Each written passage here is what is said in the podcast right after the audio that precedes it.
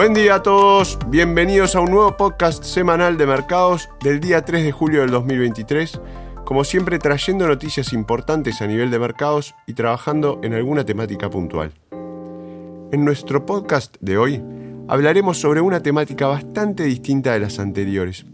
Hoy en particular nos enfocaremos en las materias primas, en cómo viene siendo este nuevo contexto luego de la invasión rusa a Ucrania y cuáles son los desafíos y oportunidades por delante.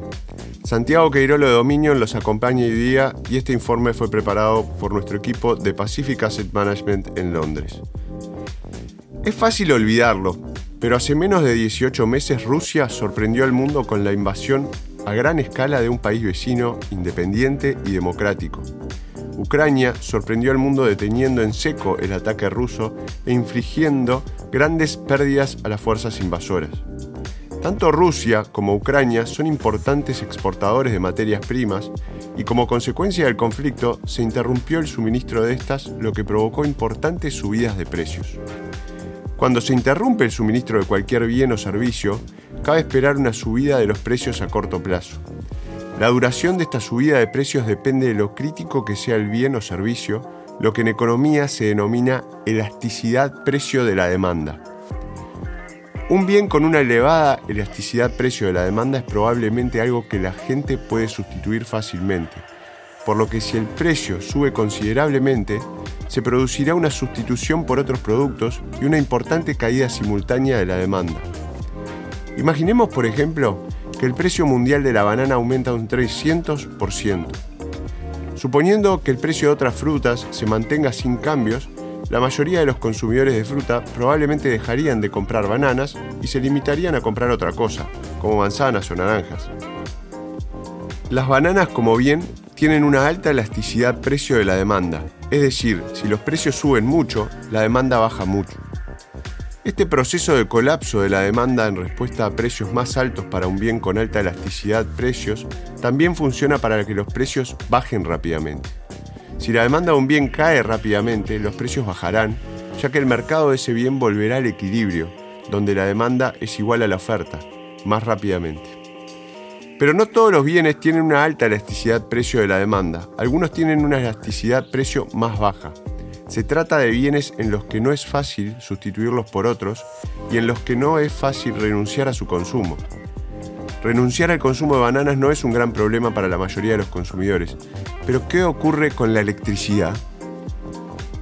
Muchas de las materias primas utilizadas para producir electricidad, como el gas natural, el carbón o el petróleo, suelen tener una menor elasticidad de precios porque a corto plazo un país como Alemania o Estados Unidos necesita mantener la luz encendida.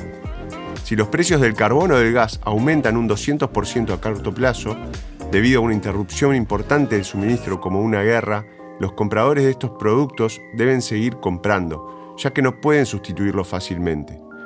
Esto agrava aún más la magnitud de la subida de los precios, ya que la demanda no disminuye tan rápidamente, lo que empeora la interrupción de la oferta a corto plazo. El año pasado vimos exactamente esta situación el suministro mundial de materias primas se vio interrumpido por la guerra de Ucrania. Los precios subieron, pero la demanda permaneció relativamente inalterada, lo que exacerbó la escalada de los precios. Esto ya se vio agravado por el hecho de que muchos mercados de materias primas estaban tensos tras años de baja inversión. ¿Qué significa esto? Un mercado tenso es aquel en el que hay poca capacidad disponible u ociosa para responder a los cambios en los precios. Un mercado relajado sería aquel en el que una subida de precios desbloquearía rápidamente un montón de nueva oferta, ayudando a aliviar la subida de precios.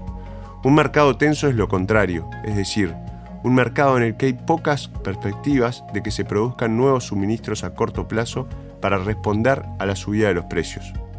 En muchos mercados de materias primas, se ha invertido mucho menos en nueva capacidad de oferta en los últimos cinco años o más, y en algunos casos se han registrado los niveles más bajos de inversión relativa en décadas. La estrechez de muchos mercados de materias primas el año pasado, combinada con una importante interrupción del suministro, una gran guerra, fue el factor que más contribuyó a la rápida subida de los precios de algunas materias primas. Los mercados, los medios financieros y los participantes en el mercado tienen poca memoria Muy pocos hablan actualmente de la perspectiva de más subidas sorpresivas de los precios de las materias primas. Pero si nos fijamos en las causas de las subidas de precios del año pasado, todas ellas siguen estando muy presentes. La guerra en Ucrania se está intensificando y no parece que vaya a amainar pronto. Además, Rusia se ve cada vez más incentivada a intentar desestabilizar otras regiones en las que está presente, sea África o Medio Oriente, para presionar justamente a Occidente. El riesgo de esas nuevas interrupciones sorpresivas del suministro de materias primas sigue siendo muy alto en la actualidad. Mientras tanto, la inversión en nueva capacidad de producción para la mayoría de las principales materias primas sigue siendo relativamente baja en comparación con los niveles históricos. No estamos viendo una prisa por parte de los mineros o productores de energía para abrir nuevos suministros. La disciplina de capital sigue siendo conservadora.